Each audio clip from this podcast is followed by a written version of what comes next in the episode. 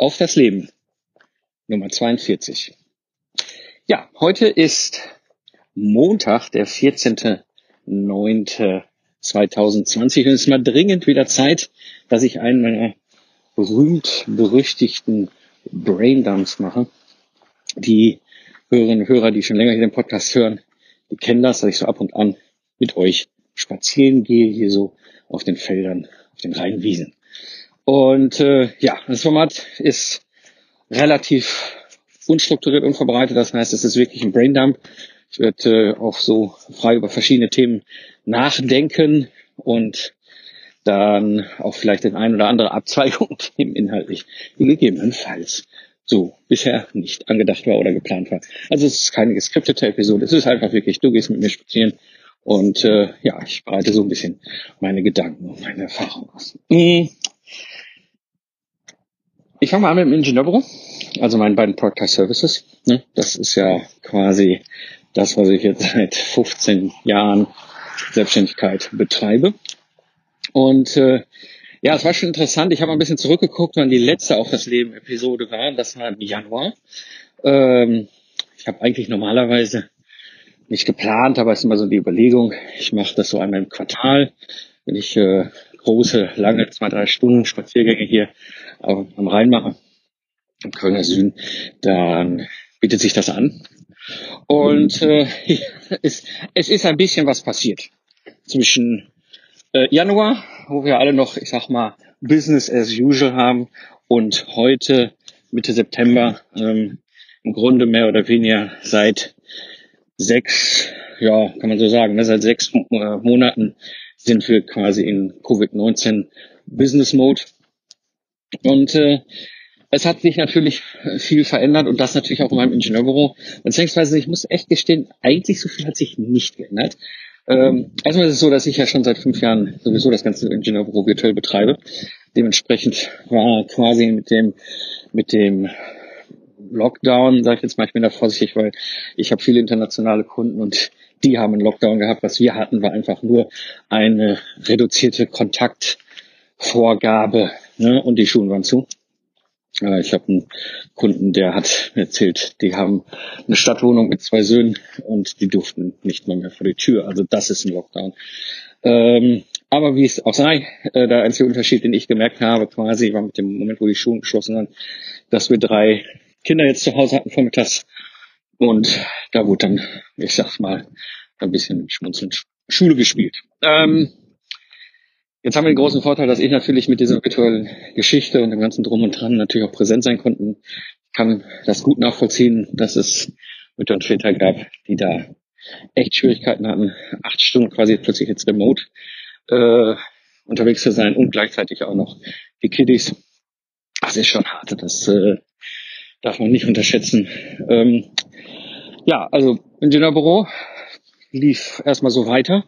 Äh, es gab im Grunde zwei herausragende Momente. Äh, das eine war, ich hatte ein Workshop mit Zeiss eingetütet, beziehungsweise die kamen äh, Anfang Januar auf mich zu, ob ich nicht einen Workshop mache. Die wollen eine Forschungsabteilung aufmachen in Karlsruhe und da so ein Workshop, das eine System Footprint, it, du kennst ja mein Business, äh, quasi Kickoff-Workshop. Und genau, äh, das war quasi so geplant, dass wir einen Online-Vortrag im Vorfeld machen, eine Stunde, gute Stunde mit auf eine Q&A und anschließend dann den einen Tag Workshop in Karlsruhe. Und das war, also der Online-Workshop war noch in der Woche, wo die Schulen auf waren und der Workshop in der Woche, wo die Schulen zu waren. Und dementsprechend war schon klar, äh, wir müssen das irgendwie alles ähm, remote machen. Und äh, für mich ist ja Standard, ne, remote.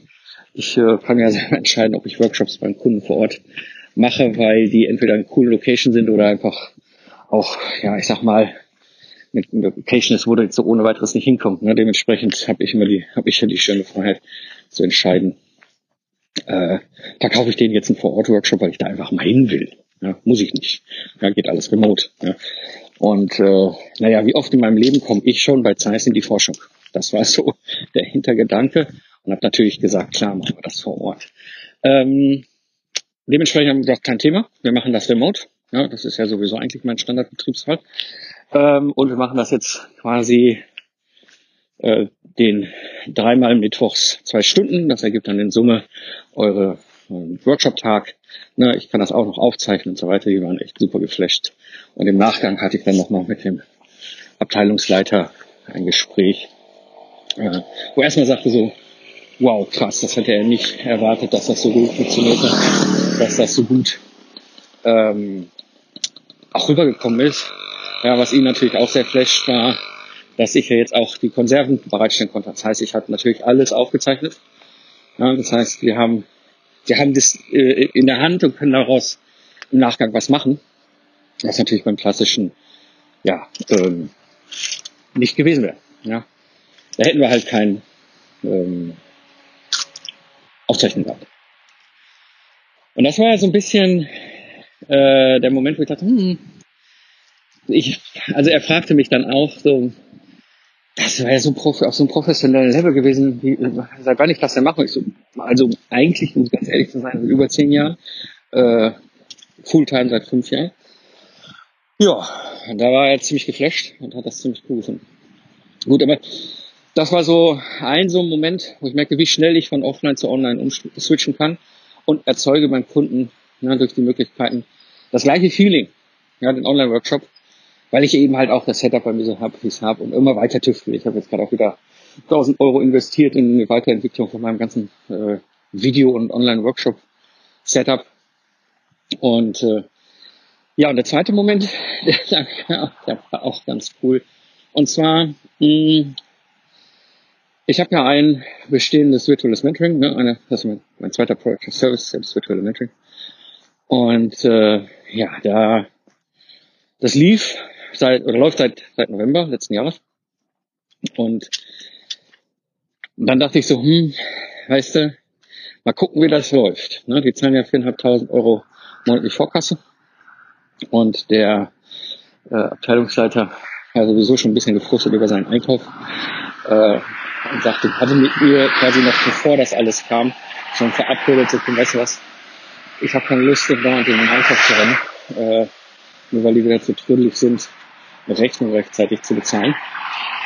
Äh, kannst du mir die restliche Summe von den sechs Monaten quasi an meine Rechnung stellen bis zum Ende des Jahres, dann haben wir das Thema vom Tisch.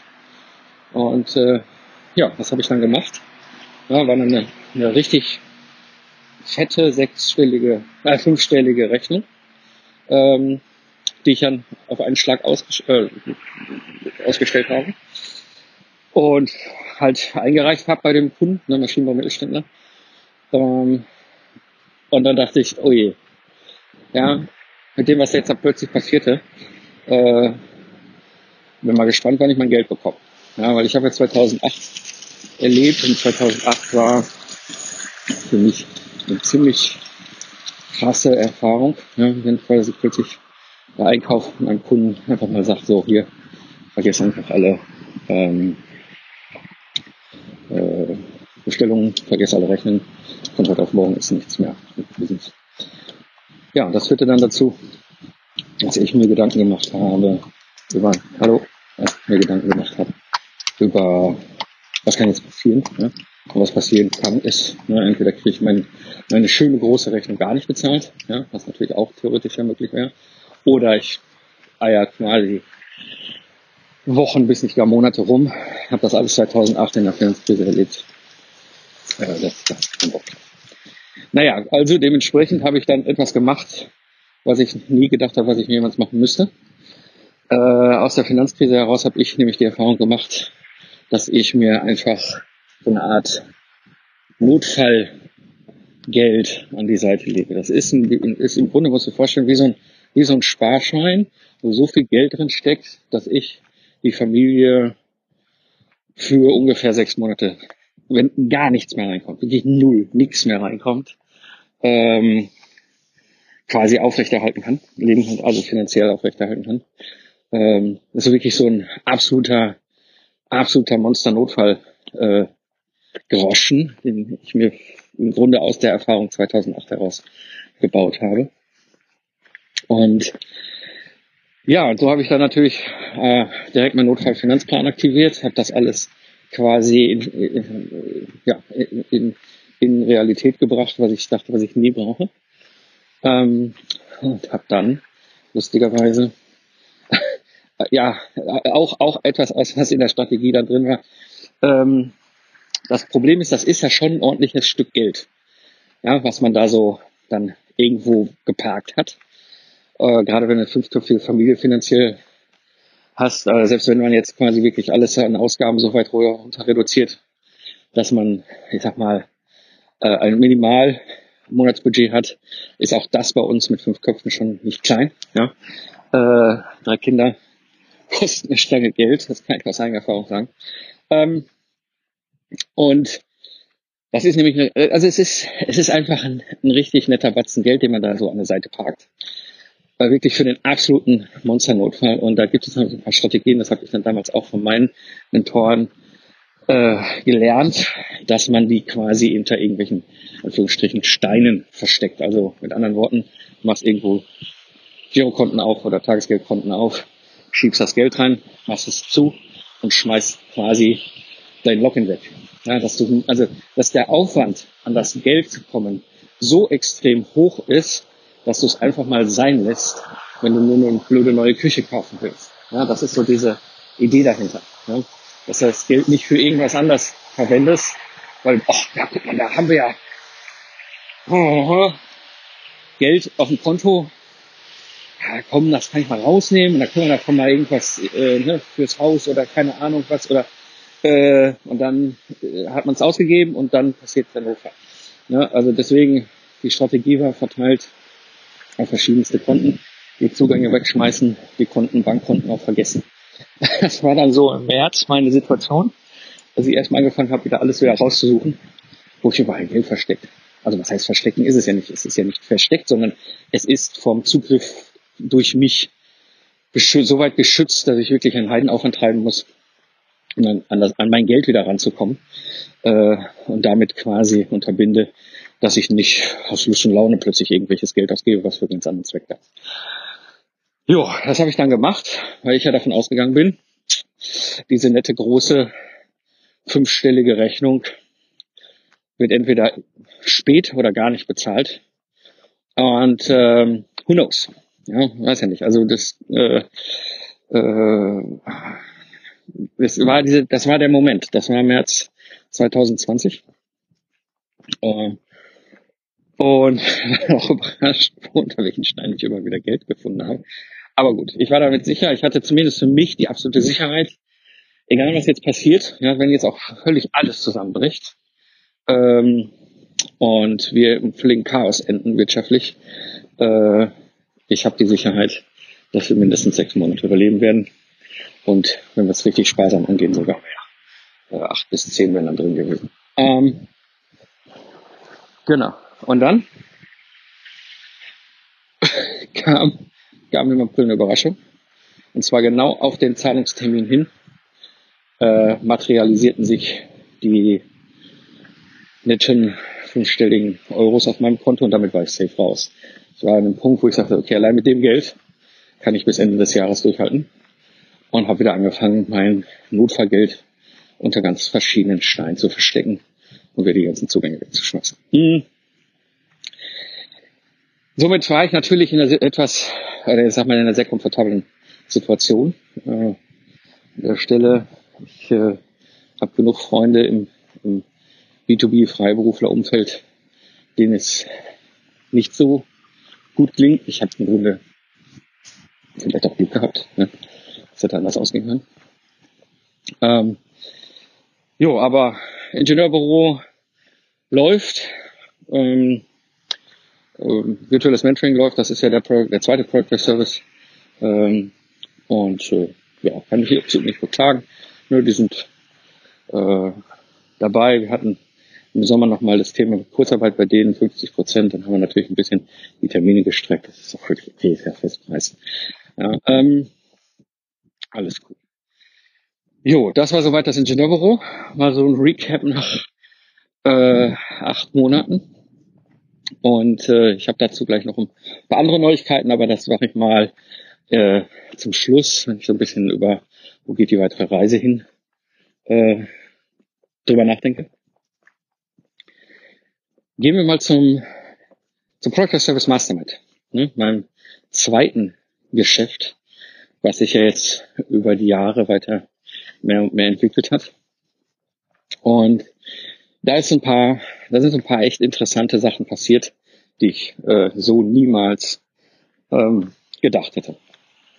Also, das erste, was ich gemacht habe, im Grunde schon in der Woche, wo der Shutdown kam, äh, habe ich impulsiv, spontan entschieden, ich mache wieder Hörertreffen. Und zwar ist es so, die Hörertreffen ist etwas, was ich schon damals bei meinem Zukunftsarchitekten, also im Ingenieurbüro und im Ingenieurpodcast äh, gemacht habe. Und diese, diese, diese, diese Hörertreffen, die waren sensationell. Ich war ja früher noch als Troubleshooter aktiv und dann war ich viel unterwegs und dann saß ich irgendwo in irgendwelchen Städten, in irgendwelchen Hotels und dann habe ich das einfach ins Netz gesch äh, geschmissen und habe gesagt, hey, wer hat Bock? Ja, ich bin da und da in einem Restaurant oder da und da irgendwo äh, im Hotel, in einer Bar.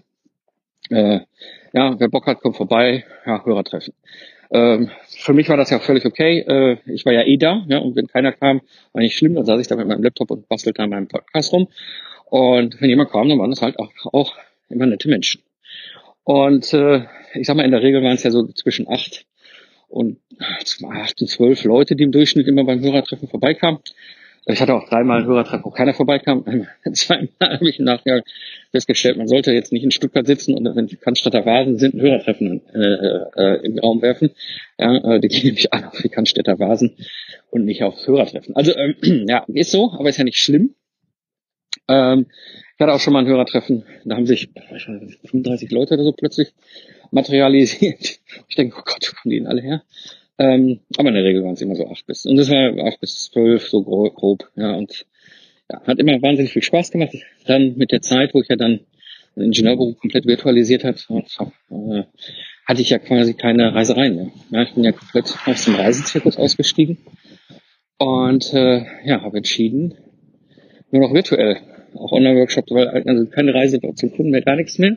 Und dementsprechend sind natürlich auch diese ganzen Hörertreffen äh, ja, also ich habe es nicht mehr so häufig äh, in die Runde geworfen. Und äh, hatte auch immer vor, hier vom Product Service Podcast, aka auch damals schon beim Lifestyle Entrepreneur, also quasi die Vorgänger-Variante dieses Podcasts, diese Hörertreffen mal regelmäßig zu machen, aber wie das so ist, ja, macht mal irgendwann mal. So, jetzt war ich in der Situation im März und ich dachte, oh Mann, ich habe 2008 äh, erlebt, 2008 äh, die Finanzkrise und die Wirtschaftskrise. Und richtig, also in voller Breitseite. Ne? Ich hatte ja damals ein Ingenieurbüro mit 15 Mitarbeitern. Und wenn dann von heute auf morgen plötzlich, ja, ich sag mal, wird dir regelrecht dein Einnahmestrom auf Null gestellt, äh, dann fühlst du dich alleine. Ja, dann äh, alle, alle um dich herum äh, verstehen oftmals nicht, was deine Sorgen sind, was deine Gedanken sind, ja, du hast das Gefühl, du hast keinen, den du reden kannst. Und das war so die Intention, warum ich dann wirklich quasi innerhalb von sieben Tagen entschieden habe, so, wir machen jetzt ein Hörertreffen und zwar wöchentlich. Eben genau aus dem Grund, dass man eben nicht allein ist, dass man nicht so in seinen eigenen Gedanken rumbrütet, ja, dass man auch mal ja von anderen sieht, äh, was bei denen passiert, ja, äh, und so ein bisschen auch wieder, ähm, ja, ich soll sagen, äh, positiv ausblickt, so, ne, dass man wieder äh, äh, positives Denken reinkommt, weil das ist immer oft so gerade in solchen Situationen, in der wir sind, meistens so das, das Gefährlichste, ne, dass wir Trübsal blasen und dann dreht sich die Spirale immer weiter nach unten. Ja, und äh, wenn wir Hoffnung schöpfen und dementsprechend sehen, okay, es geht auch, es geht was, ja. Ich bin nicht alleine und ich habe auch Fragen und andere verstehen meine Fragen, ja, und ich habe nicht das Gefühl, dass ich ausgelacht werde oder einfach nur angeguckt werde wie so ein, wie so ein, wie so ein, wie so ein äh, Außerirdischer aus einem anderen Universum. Und ja, habe das dann gemacht. Äh, hat sehr viel Spaß gemacht. Ich war am Ende, glaube ich, 115 äh, Anmeldungen, von so, ja, ich sag mal, die Hälfte am Anfang, also die ersten Mal so die Hälfte ne, erschienen, hinter war es ein bisschen weniger, ich sag mal, ja, 30, 40 Prozent. Ja, also wir waren immer so eine satte, ja, 25 bis 50 Leute Truppe, die sich da einmal die Woche getroffen hat für Hörertreffen. Was auch cool war, also was, was mir viel Spaß gemacht hat, weil ich was zurückgeben konnte, was mir 2008 gefehlt hat. Ich war allein 2008, keiner verstand mich. Ähm, ich habe auch wahnsinnig viel tolles Feedback bekommen von den Teilnehmern und Teilnehmern, äh, ne, von, von, von einfachen Tipps, die geholfen haben, bis hin einfach zu der Tatsache, dass ich, dass also eine irgendwann hat sich bei mir gemerkt, das war für sie so, so hilfreich, ähm, weil sie sonst in so ein schwarzes Loch gerutscht wäre. Ja, und allein zu sehen, okay, äh, es gibt andere, die das, die gleichen Gedanken, die gleichen Sorgen teilen, aber bei denen läuft das Geschäft noch, war für sie wieder so diese Aufmunterung, ey, alles klar, äh, nur weil es da an der einen Seite irgendwas zusammengebrochen ist, ja, noch einen anderen Teil der Wirtschaft, der weiterhin läuft. Ne? Also auch so ein großes Thema, was wir hatten, dieses äh, also schlechte Nachrichten verbreiten sich im Faktor 10 schneller als gute Nachrichten. Ja, dementsprechend muss man das auch immer und auch auch im März ganz, war mir immer ganz wichtig für mich. Ja klar, diese ganzen Horror-Nachrichten über die Wirtschaft, ja, das ist natürlich auch schnell gepusht, ja, aber wenn wir den Faktor 1 zu 10 ansetzen, äh, dass die guten Nachrichten, wo die Wirtschaft noch weiter funktioniert, dass die ja gar nicht durchdringen. Ne? Und das war auch so ein Punkt, wo sie sagt, das war für sie so ein Aha-Moment, auch mal so das Ganze wieder auf einem normalen Level runterzuhängen und nicht so den ganzen Alarmmeldungen äh, zur deutschen Wirtschaft äh, als zu dramatisch wahrzunehmen. Ich will das nicht relativieren, es ist mit Sicherheit für einige in einen Branchen sehr dramatisch gewesen, aber es gibt ganz viele Branchen, die laufen immer noch extrem gut. Ähm, genau, die Hörertreffen, das hat wahnsinnig viel Spaß gemacht. Ich habe das bis Ende April gemacht, aber dann wurde es mir echt zu viel, weil es ist auch ein ziemliches Time-Commitment. Äh, jede Woche, jeden Donnerstag um 9 Uhr live gehen. Ähm, haben ein bisschen auch mit Formatum experimentiert. Ähm, habe dadurch auch noch mal ein paar Ecken in meinem Setup gefunden. Ich sage, ah, da könnte man vielleicht auch noch mal ein bisschen was machen. Mhm. Dann kam mir die Idee, ähm, ein Online-Treffen zu machen, ein Online-Training zu machen, so ein Online-Training zum Product Test Service. Äh, Hintergrund ist der, ähm, die Product Test Service Mastermind ist ja quasi handverlesen, ne? das heißt, äh, geht nur über Bewerbung und dann schauen wir, ob es für alle Seiten wirklich das Richtige ist. Und äh, dazu mache ich ja seit Jahren äh, immer mal wieder, wenn es gerade passt, ein Webinar. Und im Webinar erzähle ich auch so ein bisschen über die Mastermind und dann am Ende sage ich so, wer, wer Lust hat, guck hier, ja, da ist nochmal eine Seite, da findest du nochmal alle Informationen und da kannst du dich bewerben und dann schauen wir mal, ob es passt. So. Ähm, das Problem an der ganzen Geschichte ist nur, zum einen kann das mal schnell ausarten, ein ziemlich langes Hammer-Webinar. Ja, ähm, wo ich viel, viel, viel Content gebe, viel Inhalt, viel Wissen, die Story dahinter und so weiter. Ähm, auf der anderen Seite, ich habe das nie regelmäßig gemacht. Also ich habe immer gesagt, komm, weißt du was, äh, immer wenn ich gerade so einen Punkt habe, ach, ich hab, passt gerade rein, ich habe gerade Zeit, ja, dann mache ich äh, dieses Webinar und trommeln und sag, hallo, hier, guck, äh, wenn du Lust hast, äh, dabei zu sein, ne, hier ist die Mastermind, das kostet, äh, das sind die Bedingungen und am Ende zählt nicht das Geld, sondern die Bewerbung und eine richtige Mindset.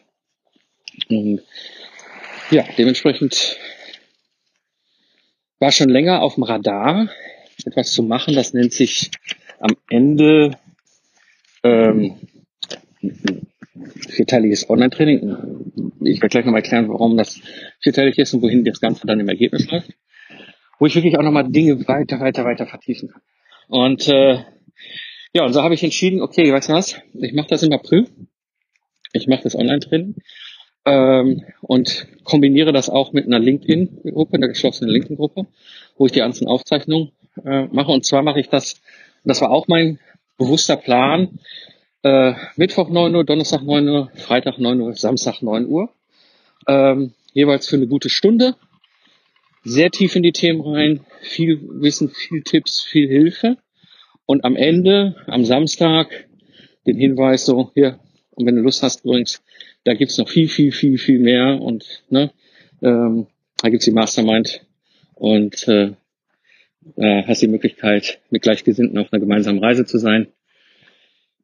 Jo, das war so der Plan und habe das dann quasi an den Start geschoben. War selber sehr überrascht äh, mit über 100 Anmeldungen im Online-Training, äh, die dann auch mitgemacht haben. Also die waren auch gut besucht, die Sessions. Ja, ich äh, müsste nochmal die Zahlen aussuchen, aber ich sag mal, äh, Show-Up Rate 50 Prozent und mehr. Und das ist sehr ungewöhnlich für solche ähm, ja, Webinar-basierten Anführungszeichen, also Live-Trainings. So. Mir hat es wahnsinnig viel Spaß gemacht, ähm, dieses, dieses kostenlose Online-Training auszuklinken, nochmal viel, viel Wissen, viel, viel Erfahrung zu geben und am Ende des Tages natürlich zu sagen, ach guck mal hier übrigens, ähm, die Mastermind.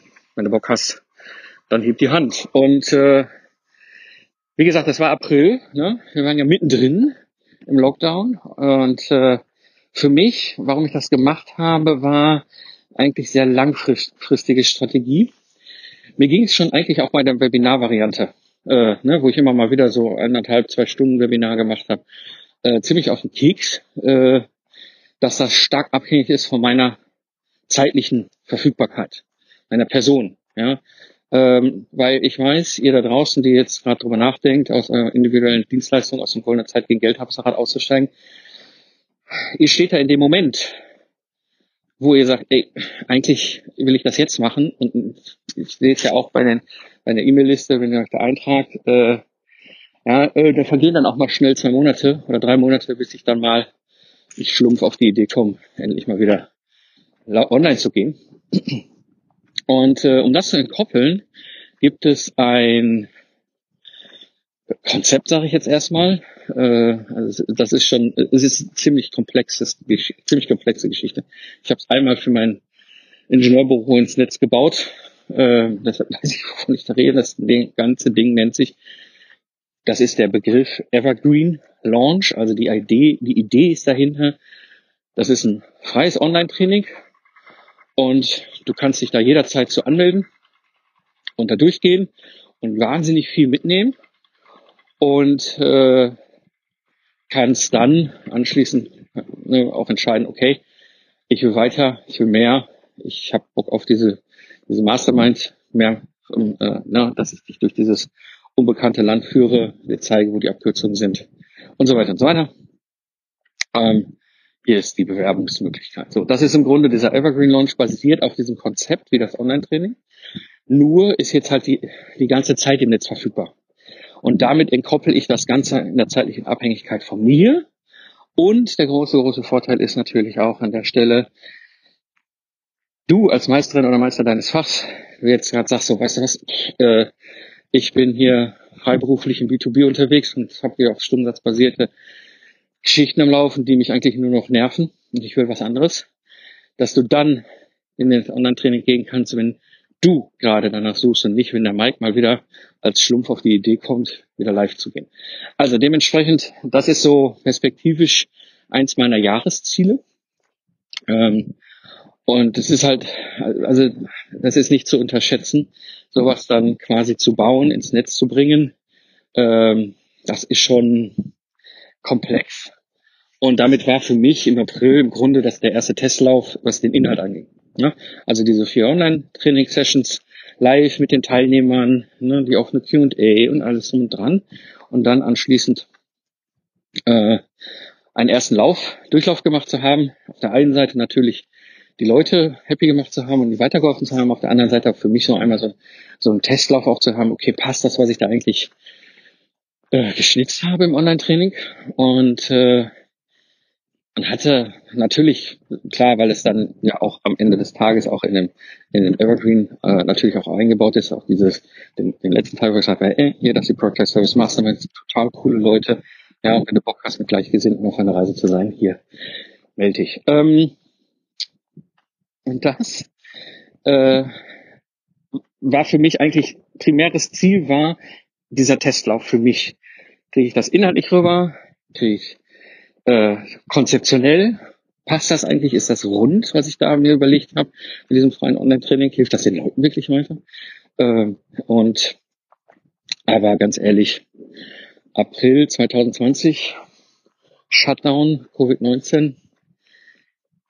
Wer um alles in der Welt wird sich bewerben auf eine Mastermind mit einem Commitment über 400 Euro pro Monat für mindestens zwölf Monate.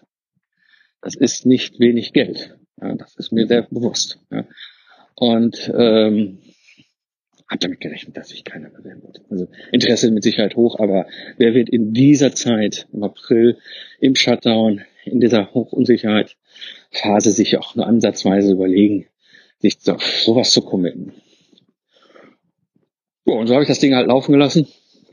Auch klar mit dem ganz primären Ansatz, äh, das Ding für mich selber klar zu machen, zu lernen. Ja, und dann war ich sehr überrascht, als dann sieben Bewerbungen eintrudelten. Okay, und habe dann sieben Gespräche geführt. Und äh, sechs Leute sind dann auch dazugekommen und da passte das dann wunderbar. Äh, genau. So, das war natürlich für mich ein echter, echter Flash. Ähm, das hätte ich nicht gedacht, dass Leute das interessiert. Und vor allem nicht in dieser, in dieser, äh, ich sag mal, besonderen Zeit. Mhm. Jo, das war natürlich dann für mich nochmal auch ein, ein Antrieb, den nächsten Schritt zu gehen in der Mastermind, der Product Service Mastermind. Und zwar, ich habe ja die Roadmap. Das heißt, die Roadmap ist ja quasi äh, zwei, also es sind drei wesentliche Schwerpunktthemen. Ja, das eine ist Bauen, ja, also den Product Service zu bauen. Dann das, der zweite Teil ist Starten. Das heißt, du hast jetzt einen Product Service und jetzt holst du die ersten Aufträge rein und jetzt gehst da ran und optimierst, dass du wirklich einen perfekten Service am Laufen hast. Und äh, da liegen auch eine ganze Menge Abkürzungen, aber auch eine ganze Menge Gefahren, gerade in dieser Startenphase. Und dann eben dann die Wachsen, der Wachsenteil. Ne? Also da gibt's dann unterschiedliche Wege, die jeder beschreiten kann. Ähm, einige gehen mehr in Richtung Sichtbarkeit, andere gehen mehr in Richtung äh, Kooperation, andere gehen in Richtung Automatisierung, andere gehen in Richtung Dokumentation und Online-Bibliothek und so weiter und so weiter. Also das ist ein bisschen abhängig davon, wo dann die jeweilige Strategie liegt. Und ich habe ja für diese Bauernetappe, ne, da gibt's ja schon seit dem ersten Workshop in der Project Service Mastermind 1.0 im April 2017, reduzieren, fokussieren, ähm, systematisieren, skalieren. Ja, das ist im Grunde äh, der erste Teil. Ne? Danach hast du einen Product Service gebaut in der Hand und damit kannst du dann direkt auf den Kunden los. Und den habe ich natürlich auch in der 1.0 schon immer weiterentwickelt. Aber ich merkte auch jetzt, als ich dann im Sommer 2019 die Product Service Mastermind 2.0 gebaut habe, ähm, dass da einiges auch drin war, was ich jetzt mit der neuen Roadmap viel, viel weiter nach hinten verschieben kann. Ja, ähm, weil es sind ein paar Sachen, ein paar Methoden, ein paar Ansätze, die bei mir super gut funktionieren. Die sind auch nicht, ja, die sind komplex. Ja, und es ist, ich merkte, dass, dass die, äh, die Empfehlung zwar sehr sinnvoll ist in dem Moment, aber das hat mir die Leute verwirrt, als er sich hier weitergeholfen hat. Ja, also habe ich dann auch, ja, weißt du was, jetzt ist auch mal Zeit, diese ganze Bauenetappe mal zu überarbeiten, ja, ähm, Dinge rauszuräumen, die äh, verwirren als helfen, weil ich kann sie jetzt ja auch elegant nach hinten räumen, ja, wo sie viel mehr Sinn machen, wenn die Leute weiter sind. Und in diesem Zug dann halt wirklich nochmal das Reduzieren, Fokussieren, Systematisieren, Skalieren auf eine ganz komplett neue Ebene zu heben. Und das passte wunderbar, weil im Mai wieder Online-Workshop ist. Ich mache ja eine Product Service Mastermind dreimal im Jahr den Online-Workshop. Das heißt, die Member können äh, so viel lustig daran teilnehmen. Und wir gehen gemeinsam durch diese ganzen einzelnen Phasen durch in der Bauetappe. So. Und das passte wunderbar. Jetzt habe ich ja auch äh, ungeplanterweise sechs neue Leute gehabt. Ja, ähm, und ich muss jetzt mal überschlagen, aktuell sind es 36 aktive, 5, 2, äh, ja, wir müssen 28, also mit den, mit den neuen, äh, die jetzt dazugekommen sind im April, mit den sechs äh, Member äh, 29, 28 oder so gewesen. Dann im Mai, in, in, ne, und dann habe ich auch gedacht, komm, weißt du was, jetzt machen wir Online-Workshop und jetzt mache ich auch wirklich nochmal komplette Overhaul, ne, also komplette Überarbeitung. Ähm, baue dann halt auch den neuen äh, Content auch entsprechend in die Roadmap ein. Und als ich das hatte, kam nämlich an den Punkt, das passte für mich super, super gut, ähm, den Rest der Roadmap, also sprich starten, mal richtig komplett aufzubauen.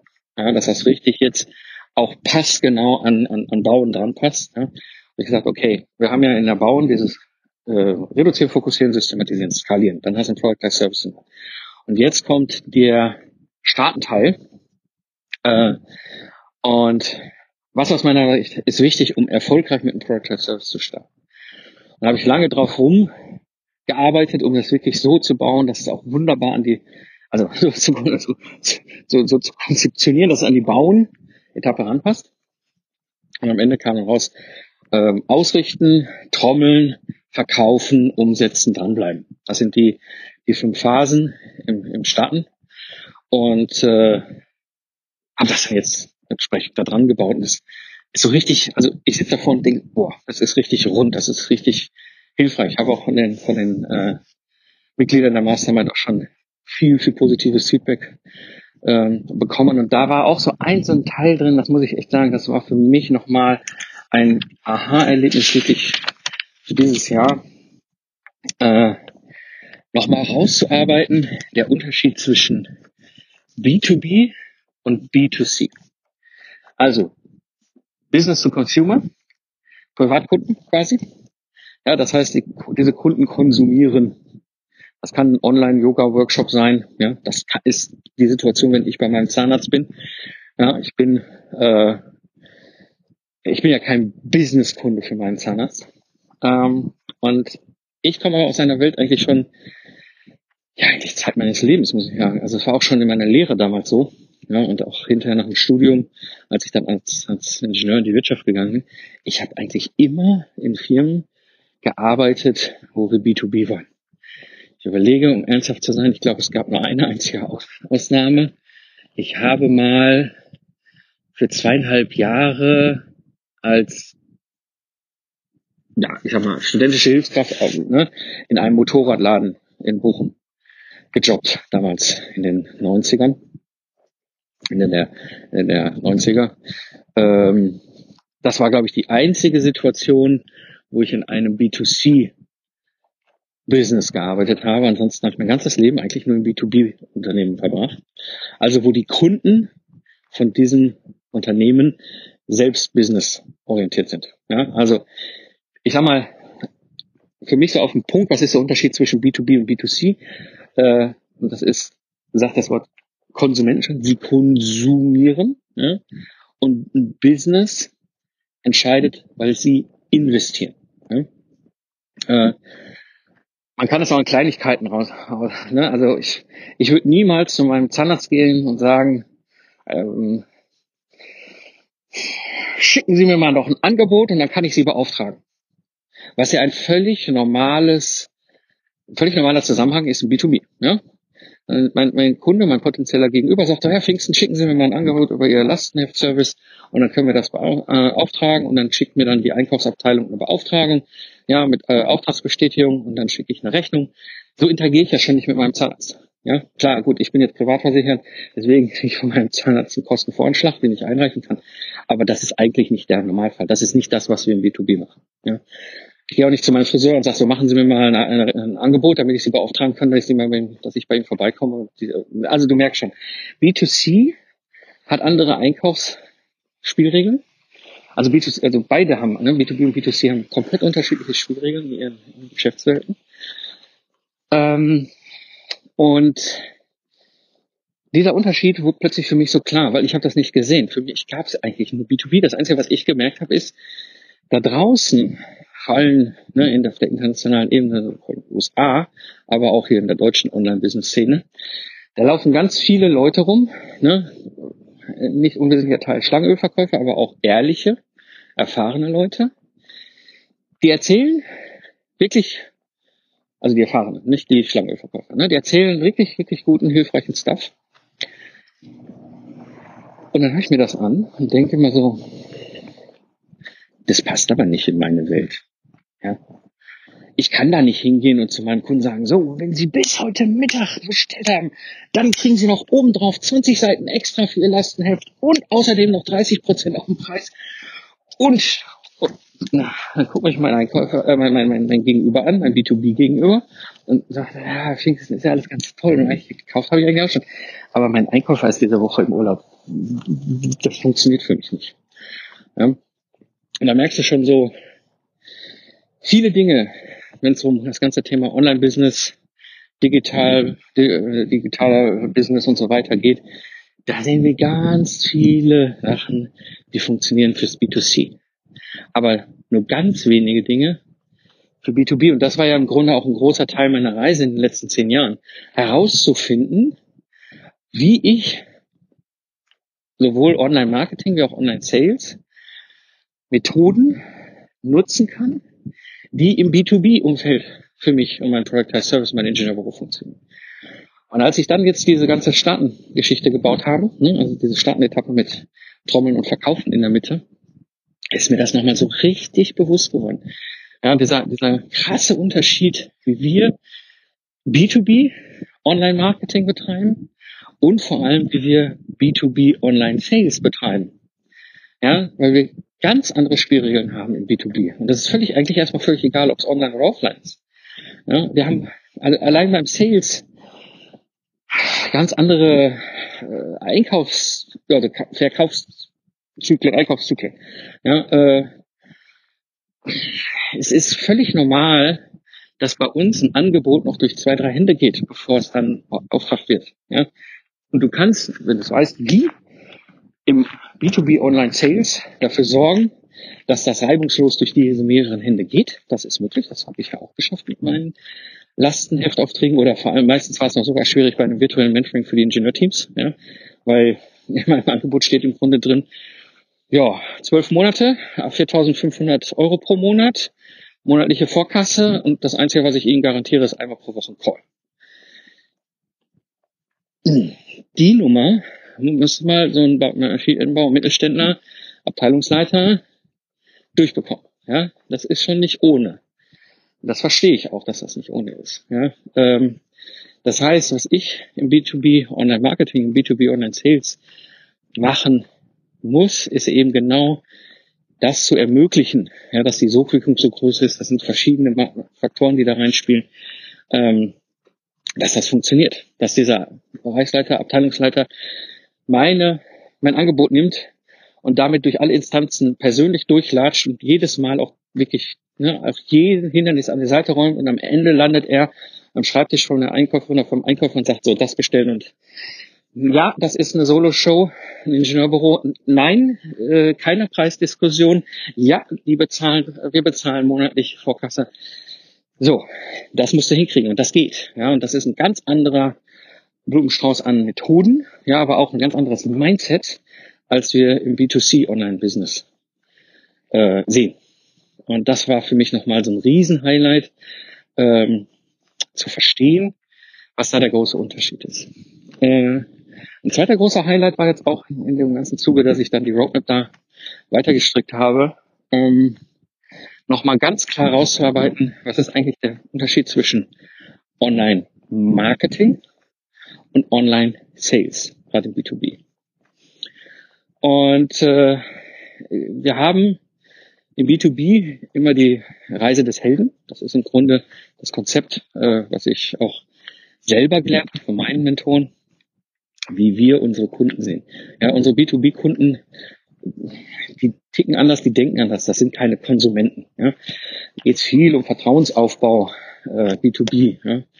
Ähm, so, das, das führt im Grunde dazu, dass äh, ich ganz klar haben muss, wann mache ich Online-Marketing? Mit Content, ja, mit, mit Marketing-Webinaren, ja. Also ich habe zum Beispiel bei mir super gut funktioniert dieses 30 Minuten Q&A-Webinar. Das ist ein reines Content-Webinar, das ist nur Marketing. Ja, das hat keinerlei Sales-Pitches, nix. Ja. Und dann aber auch verkaufen. Ja, also um ganz ehrlich zu sein, wir sind selbstständig, freiberuflich B2B. Ja? Das heißt, Hope Marketing nennt es die Amerikaner, also so nach dem Prinzip Hoffnung verkaufen, Äh, das funktioniert nicht. Ja? Wir müssen zumindestens, was das Thema Verkaufen,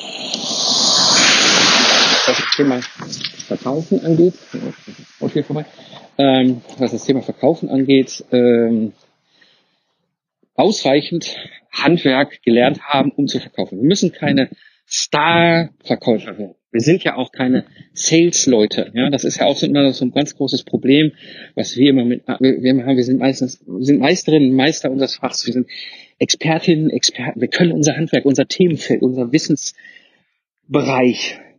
Wir lieben das Thema. Wir leben das Thema. Ja, wir sind, wir sind, wir sind B2B. Ja, ähm, äh, absolut für super gut ausgebildet und dann tun wir uns wahnsinnig schwer mit Verkaufen, weil wir es oft immer so mit diesen schwierigen, äh, ja, ich, ne, ne, ich bin Sales-Typen und so und ja, aber das meiste, was wir auch da wieder sehen, auch bei diesen Pros, erstens, das sind diese ganzen Sales-Trainer da draußen. Ich lasse das mal jetzt so stehen, ob es Schlangenverkäufer sind oder ehrliche.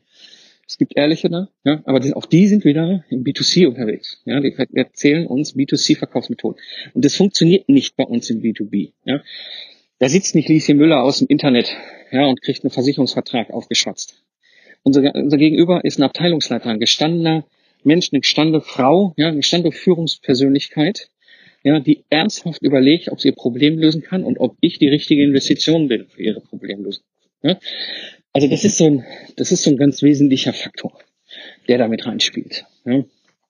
Ähm, und dieser Unterschied, dieser kleine, aber feine Unterschied zwischen ich bin jetzt im Marketingaktivitäten ja, oder ich bin jetzt in Sales-Aktivitäten.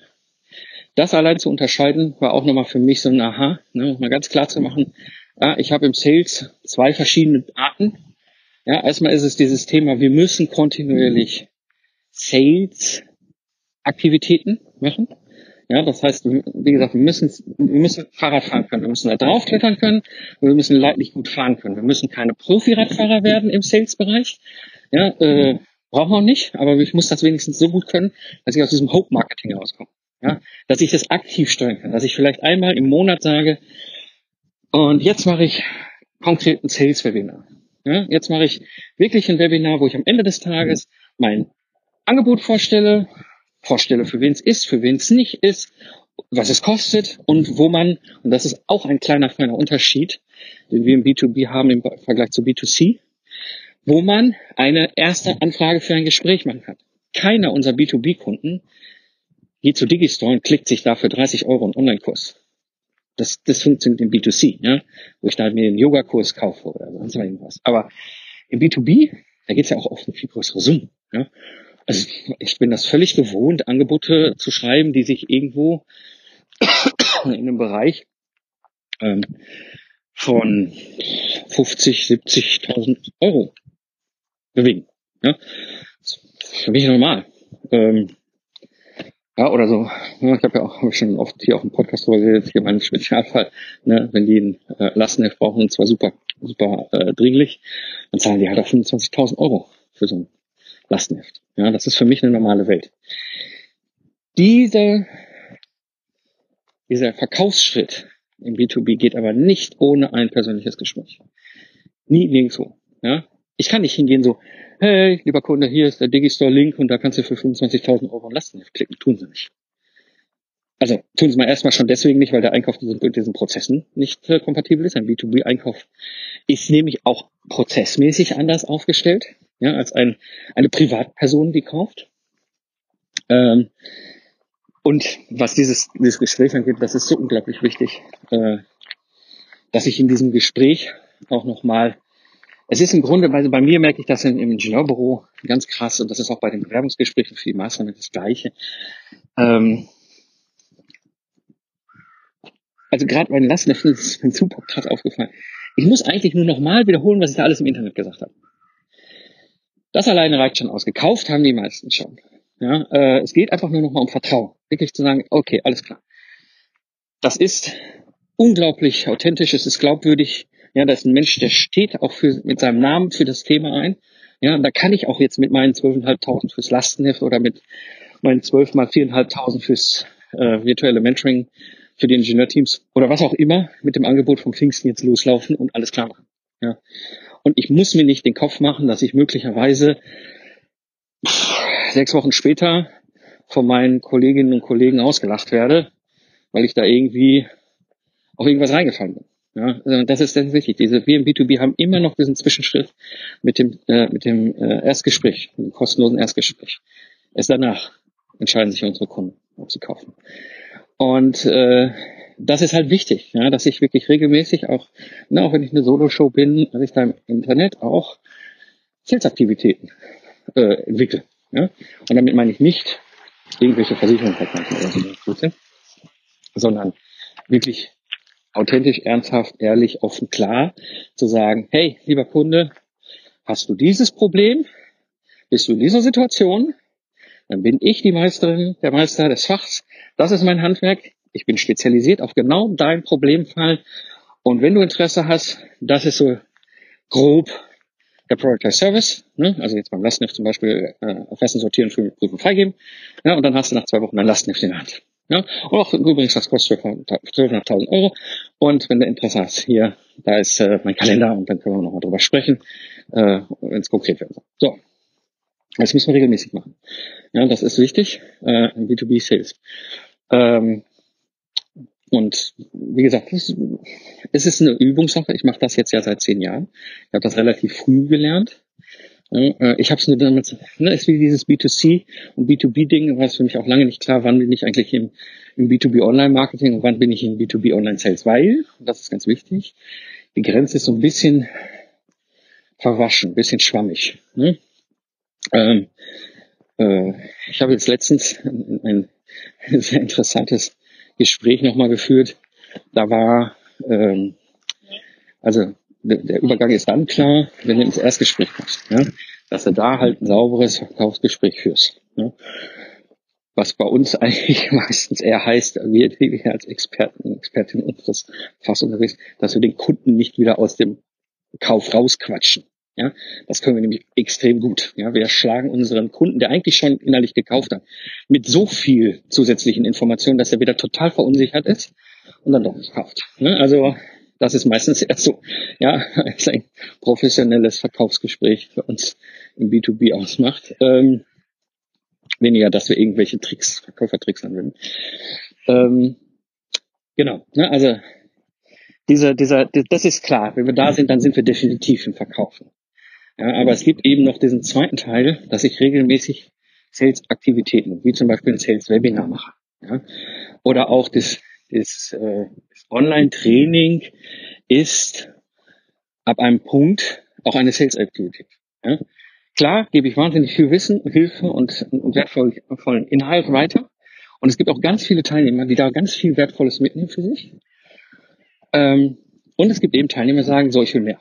Ja, und dann macht es natürlich Sinn, in dem Teil auch nochmal zu sagen, okay, und dann bin ich nämlich bei der Verkaufsaktivität, ne, zu sagen, hier, guck hier, das ist die Podcast Service Mastermind, ja, wir haben hier die Roadmap und dann haben wir hier alle drei Wochen eine Mentoring Call und dann gibt's die Community ja, und das Ganze ist handverlesen und dreimal im Jahr gibt's einen Online-Workshop, da kannst du oft dran teilnehmen, wie du lustig bist ne, und so weiter und so weiter. Und dann Bibliothek, äh, so, so, so. Und das kostet. Und hier, guck, ich zeig dir die Tür. Da kannst du klopfen. Und dann können wir ein Gespräch führen und gucken, ob es passt. Ja? Und äh, das muss, das, das ist wichtig. Ja? Und das ist, das, dieses, das war, das kennen wir im Analogen auch. Ja? Es ist wichtig, dass wir kontinuierlich Gespräche führen oder in der Situation sind, wo wir Kunden sagen, hey Kunde, du bist genau derjenige, der genau das Problem hat, wo ich die passgenaue Lösung für bin mit meiner Dienstleistung. Lass uns doch mal darüber reden. Ja? Ähm, so, nichts anderes müssen wir im, im, im, im Online auch machen. Das ist wichtig. Und das gehört aus meiner Sicht eben zum Sales-Aktivitäten, weil es ist kein Marketing mehr. Ja? Es ist es ist definitiv eine Aktivität, die den, den Kunden, die richtigen Kunden, ja, mit dem, die wir auch als idealen Avatar sehen, ja, mit dem idealen, also ich sage ja immer, ein, ein Person, ein, Pro, äh, eine Person, ein Problem, eine Lösung. Ja. Das heißt, es ist genau diese eine Person mit genau dieser einen, mit diesem einen Problem. Ja? Und wenn wir dann vor denen stehen und sagen, so guck hier, ich kann ich habe eine Lösung für dein Problem. Und ich äh, kann das ziemlich gut, ähm, dass diese Kunden sagen, oh ja, mit dem, mit der will ich reden. Unbedingt. Ja? Und diese Aktivitäten müssen wir regeln. Naja, also lange Rede, kurzer Sinn. Äh, für mich waren diese beiden Erkenntnisse nochmal spannend, diese vertiefende, wirklich, wir, wir ticken den B2B anders. Ja, und es gibt wahnsinnig viele B2C-Methoden, egal ob offline oder online, die sind entweder Schlangenölverkäufer, Gewäsch, oder sie funktionieren zwar total ehrlich und offen und authentisch im B2C, ja, aber nicht bei uns im B2B. Wir denken anders, wir ticken anders, wir haben andere Themen. Unsere Kunden sind anders. Ja, wir müssen andere Methoden einsetzen im Online, im B2B Online Marketing und B2B Online Sales. Genau. Und das ist im Grunde für mich nochmal so ein richtig großes Highlight gewesen jetzt in den letzten sechs Monaten.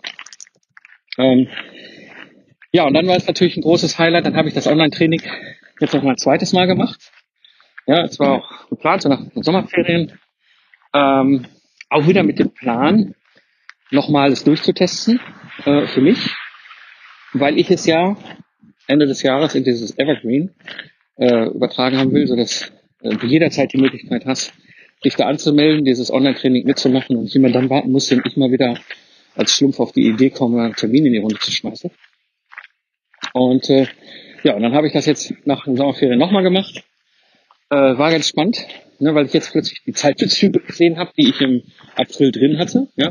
Plötzlich war ich in so schon ein paar Sachen, ein paar Geschichten, die ich da im April drin eingebaut habe, logischerweise.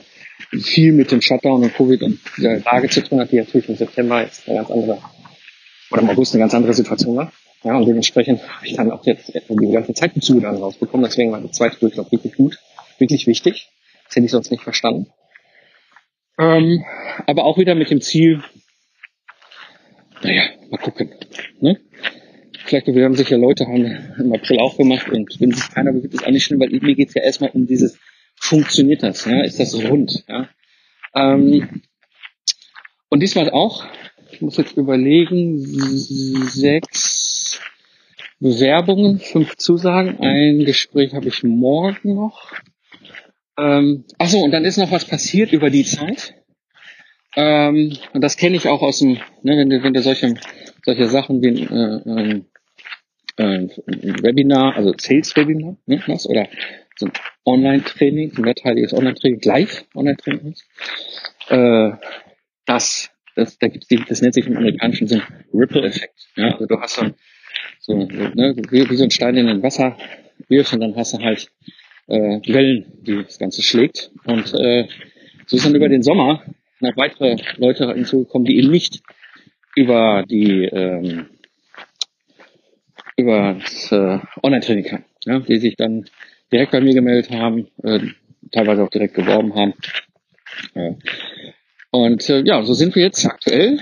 Stand 37 Leute in der Mastermind. Und äh, es macht total Spaß. Es macht es ist so, so, so genial. Ich könnte das Tag ein, Tag ausmachen. Ich merke das bei den äh, Mentoring Calls alle drei Wochen. Äh, ich merke das, wenn ich ins Forum gucke, die sind super aktiv. Ich bin total stolz auf, auf die Ergebnisse, die die Jungs und Mädels die in der Mastermind sind, erreichen, ja, den Fortschritt, ja, wie die, die persönliche Weiterentwicklung ist spannend zu sehen. Ja, und ich merke im Grunde, dass ich mit der Product and Service Mastermind etwas gebaut habe, was ich mir vor zehn Jahren selber gewünscht hätte. Als ich da stand, so frustriert auf dem Rheindamm und denke, was habe ich mir hier für ein goldenes Hamsterrad gebaut? Ja, mein Ingenieurbüro war immer im Jahresumsatz sechsstellig. Aber wie viel ich da früher für gearbeitet habe. Und wie wenig Zeit hatte für die anderen Dinge. Ne? Also für Kiddies, für Hobbys, für Freunde, für Sport und so weiter. Ja, das ist so, da merke ich, ach, das ist so genial, das macht so unglaublich viel Spaß. Und das bringt mich jetzt zu einem Punkt, der, ja, spannend ist, sage ich mal so. Also ich finde ihn spannend. Ne?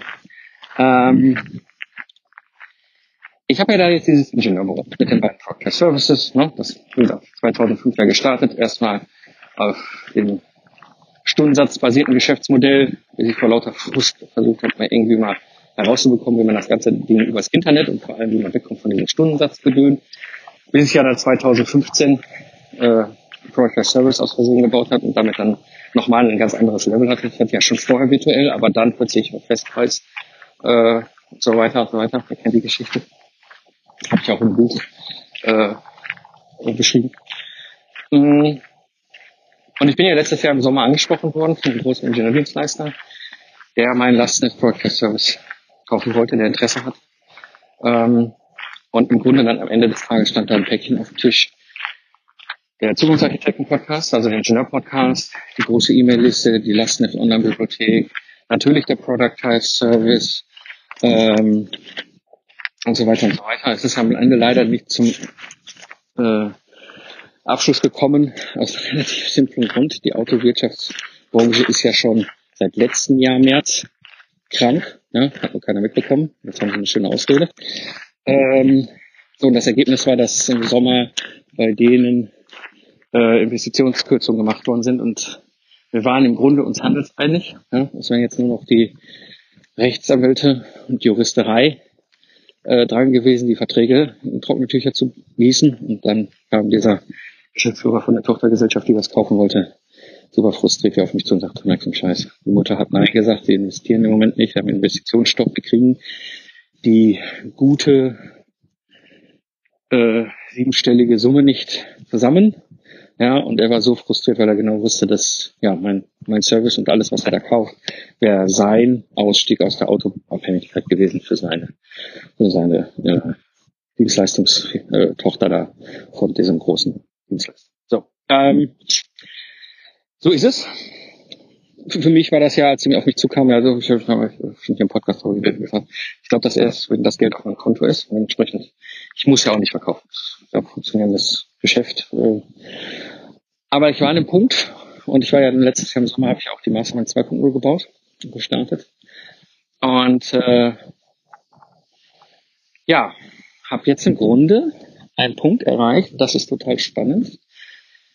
Wenn das jetzt noch so weiterläuft bis Ende des Jahres, dass noch neue Leute in der Mastermind dazukommen, komme ich irgendwann an den Punkt, und der ist nicht mehr weit weg. Da ist die Product per Service Mastermind umsatztechnisch in der gleichen Größenordnung wie das Ingenieurbüro. Und ich hatte ja auch schon letztes Jahr mich natürlich damit beschäftigt, verkaufst du das und was heißt das eigentlich? Ja, und äh, für mich war eigentlich eins klar, total so klar, äh, aus dem Ingenieurbüro. Und ich könnte das natürlich jetzt in die internationale Ebene heben, meine Broadcast Services. Weißt du, ich bin schon so lange international. Ja, auch das Virtual Mentoring mache ich ja auch auf Englisch. Habe in Singapur äh, vor zwei Jahren ein Jahr lang ein Team begleitet und so. Ich bin so viel im internationalen. Ach, das kickt mich nicht. Ja, und das Gleiche dann natürlich, okay, jetzt kann ich natürlich den bestehenden Project Service mit den Lastenheften nochmal richtig ausbauen, ne, mit Mitarbeitern bestücken und so weiter. Ein Ingenieurbüro mit 15 Mitarbeitern habe ich auch schon gebaut. Das kickt mich auch nicht. So, dann ist ja nicht viel mehr, was ich noch mit dem, mit dem Ingenieurbüro machen kann. Außer, und das ist jetzt der Punkt, den, dem ich bin gerade, auch gedanklich drauf umdenke, ich hänge das Ingenieurbüro an Acker. Und mache jetzt zukünftig konzentriere ich meine gesamte Energie auf die Product Service Mastermind. Das ist ein interessanter Gedanke, den ich da gerade von rechts nach links und links nach rechts durch mein Hirn wälze seit ein paar Wochen. Weil ich wäre ja nicht hier ohne das Ingenieurbüro. Ich wäre ja nicht in der Lage, euch zu helfen, aus diesem Hamsterrad auszusteigen, Product Service zu bauen, erfolgreich zu starten, ja, damit zu wachsen, wenn ich nicht selber diese Reise mit meinem eigenen Ingenieurbüro gemacht hätte. Ich wäre nicht in der Lage, euch zu sagen, was funktioniert und was nicht funktioniert. Vor allem, ich würde mich selber nicht als glaubwürdig empfinden. Ja? Äh, es ist für mich so ein ganz wesentlicher Faktor, äh, dass ich nur Dinge erzähle, wo ich wirklich selber es auch ausprobiert habe, selber die Erfahrung gemacht habe, dass es funktioniert. Ja, diese, äh, ich weiß, wovon ich rede. Ja? Ähm, die Amerikaner sagen immer so, so schön dazu, eat your own dog food. Ne? Ich weiß, das ja bei diesen äh, Schlangenölverkäufer, vor allem im B2C, ja, die immer so, oh, ich schnell werde, ich werde schnell reich und guck hier und das und, ne, und ja, und dann äh, guckst du mal hin, haben sie das eigentlich selber für sich angewendet? Nee. Aha. Ja, äh, wie glaubwürdig ist das so? Und das ist für mich so dieses, dieses Ingenieurbüro, diese 15 Jahre, ja, und dann auch vor allem die letzten 10 Jahre. äh, also eigentlich die gesamten 15 Jahre, diese drei Teile, ne, diese, diese ersten fünf Jahre, wo ich dachte, ich bin der größte, tollste Unternehmer und baue ein Ingenieurbüro mit Mitarbeitern auf. Ne, dann die zweiten fünf Jahre, ne, dieses herausfinden, ja, wie kann ich eigentlich so ein äh, Ingenieurbüro solo virtuell übers Internet komplett spielen, ja, dass ich meine ganze Dienstleistung auch übers Internet ausliefere und so weiter. Und dann im Grunde die letzten fünf Jahre, wo ich festgestellt habe, hoppala, ne, also wo ich eigentlich ja aus Versehen äh, verunterhalterweise 2015 äh, mit dem Lastness Service und Project Service gebaut habe. Und dann alles, was danach kam. Ja, ich an den Punkt komme heute, nach diese drei wesentlichen äh, Schritte waren für mich wichtig, dass ich heute in der Lage bin, als Mentor äh, andere an die Hand zu nehmen und durch dieses unbekannte Land zu führen. Und zwar viel, viel schneller, ne, mit viel mehr Abkürzungen, mit viel mehr Sicherheit, viel mehr Hilfe, nicht in die falschen Sackgassen abzubiegen, ja, oder in irgendwelche Schlangen, Gruben zu fallen. All diese Dinge, das könnte ich nicht, wenn ich das Ingenieurbüro nicht gehabt hätte. Mhm. Aber für mich ist auch klar, die Proctor Service Mastermind entwickelt sich sowohl vom Inhalt, wie aber auch von den super coolen Jungs und Mädels, die da drin sind, äh, von den Member, wie aber auch wirtschaftlich mittlerweile in eine Richtung, da kann ich, ich kann den ganzen Tag ein und aus, von morgens bis abends mich damit beschäftigen, mich mit den Themen beschäftigen, mit den Leuten beschäftigen, mit den Inhalten beschäftigen, das ganze Ding weiterentwickelt und so weiter und so weiter. Und es macht absolut Sinn, darüber nachzudenken, was ich mit dem Ingenieurbüro mache. Jetzt habe ich natürlich noch ein laufendes virtuelle Mentoring-Team, das wird weiterlaufen, gar keine Frage. Ähm, werde auf jeden Fall das noch ganz professionell zum Abschluss bringen. Ich werde noch keine neuen Aufträge mehr annehmen. Das ist im Grunde der wesentliche Schritt, den ich jetzt machen werde mit dem Ingenieurbüro. Ähm, und jetzt komme ich nochmal zurück zu dem Thema letztes Jahr im Sommer verkauft. Ne? Das war ja nicht von meiner Seite jemals gedacht und jemals geplant. Es hat aber einen Gedanken losgetreten. Ich habe jetzt zwei Möglichkeiten.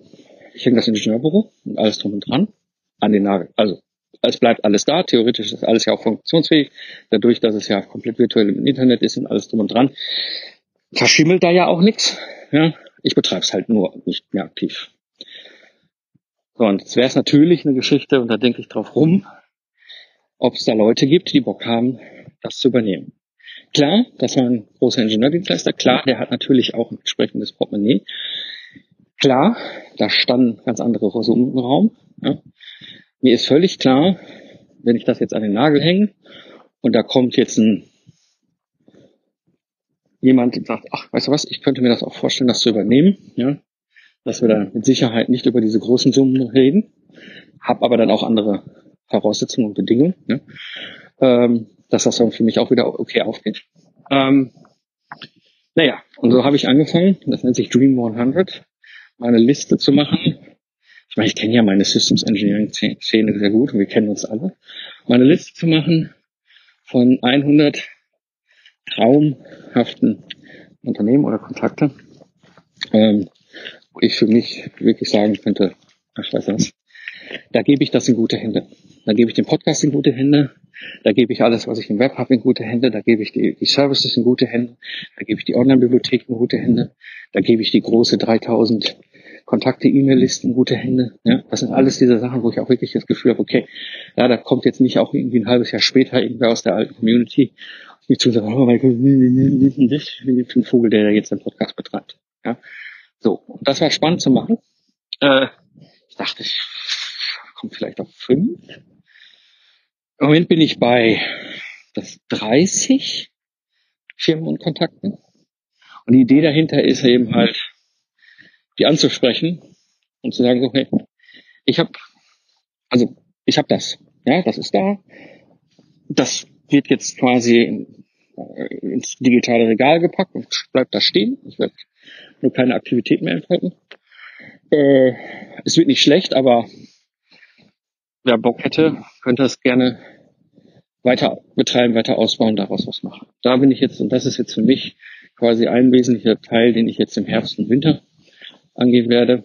Ähm, ja, dass ich wirklich okay, vielleicht gibt es ja daraus jemand, der sagt, ach, weißt du was, ähm, ich würde das gerne übernehmen, bin dafür auch bereit, gutes Geld in die Hand zu nehmen. Also jetzt, ne, wir reden jetzt nicht über kleine Summen, aber ich rede auch nicht über Millionenbeträge.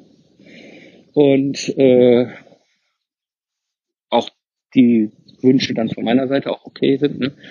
Ähm, und äh, wenn ich dann nicht. Also das ist so, das ist so ein so ein Thema, was ich jetzt so kontinuierlich auf der Nebenspur vorantreibe, diese Dream 100, die Kontakte auf äh, zu bauen. Die Leute kennen, ich kenne ich kenn die ja ich habe die alle persönlich auf Konferenzen, Darkness und so weiter. Wir kennen uns alle. Ne? Vielleicht ergibt sich was, vielleicht ergibt sich nichts.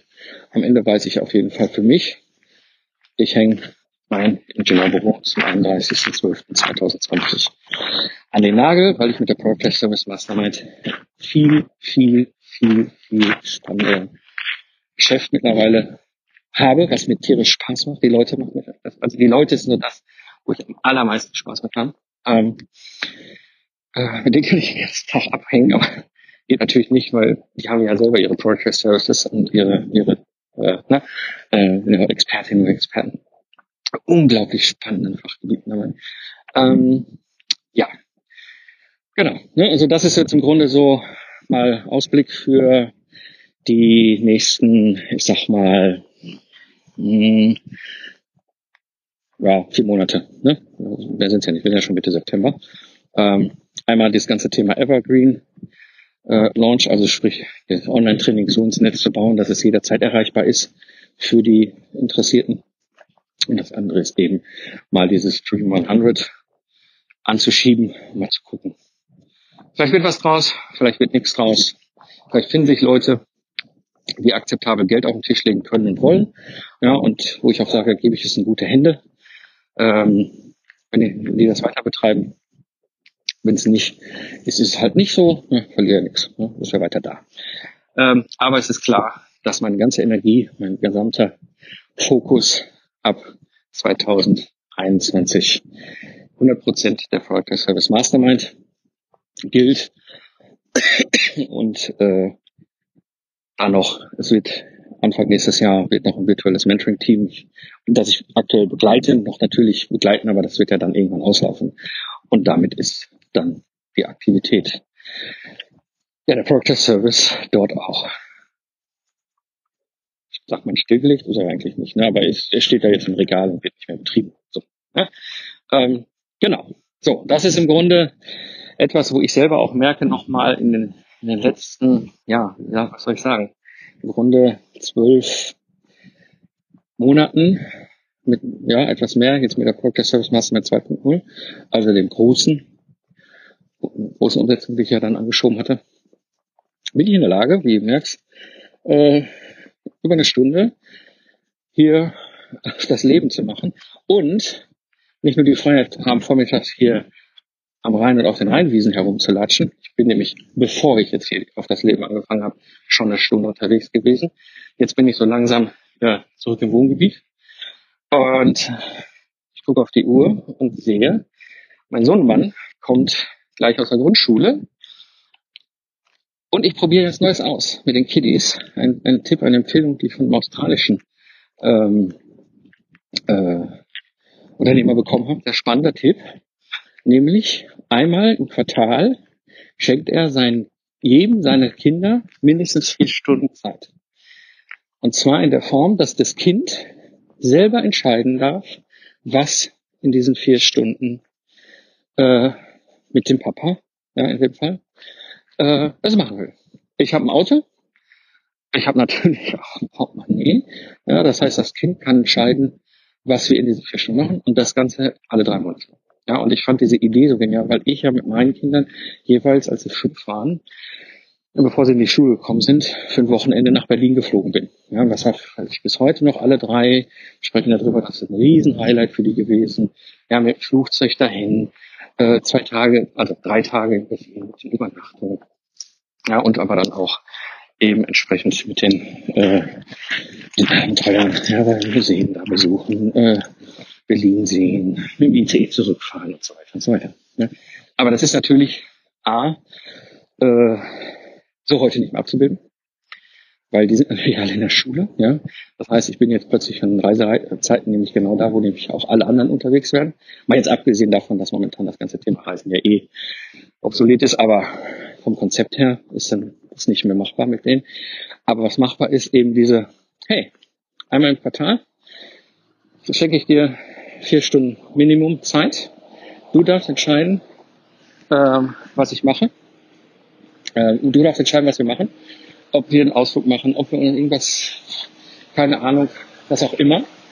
Äh, einzige Voraussetzung ist, äh, also im Englischen hört sich schöner an, no electronics. Das bedeutet im Grunde, ja, dass wir jetzt keine Handyaktivitäten und sonst was den vier Stunden entfalten. Ja, sprich, ich gehe nicht an mein Telefon ja, und äh, die natürlich auch nicht. Also ich meine, die beiden großen Mädels haben natürlich schon ihr eigenes iPhone, aber äh, der Youngster nicht. Äh, aber trotzdem, ja, dass klar ist, dass wir irgendwas machen, was jetzt nicht irgendwie, äh, wo wir dann hinterher wieder vor irgendwelchen iPhones hängen äh, oder so, sondern wirklich was unternehmen. Und dass wir anschließend, das ist dann quasi der zweite Teil, dann äh, nochmal uns zusammensetzen, das Reflektieren, beziehungsweise ne, irgendwie, wenn man tagsüber unterwegs ist, abends zu zweit eine Pizza essen geht oder, oder wenn man vormittags unterwegs ist, irgendwie, so dass nachmittags irgendwie ein Eis noch mal geht. Ne, diese gemeinsame Zeit. So, und das habe ich vor zehn Tagen gehört und habe ich jetzt umgesetzt. Ich habe das meinen drei Kindern erzählt. Die sind alle drei in die Luft gesprungen und sagen, wow, wie cool, ne, weil die natürlich Berlin erlebt haben. Und äh, ja, haben wir das jetzt ja mal kurzfristig an, angeschoben. Sprich, ich bin jetzt gleich zu Hause. Mein Youngster kommt gleich aus der Schule.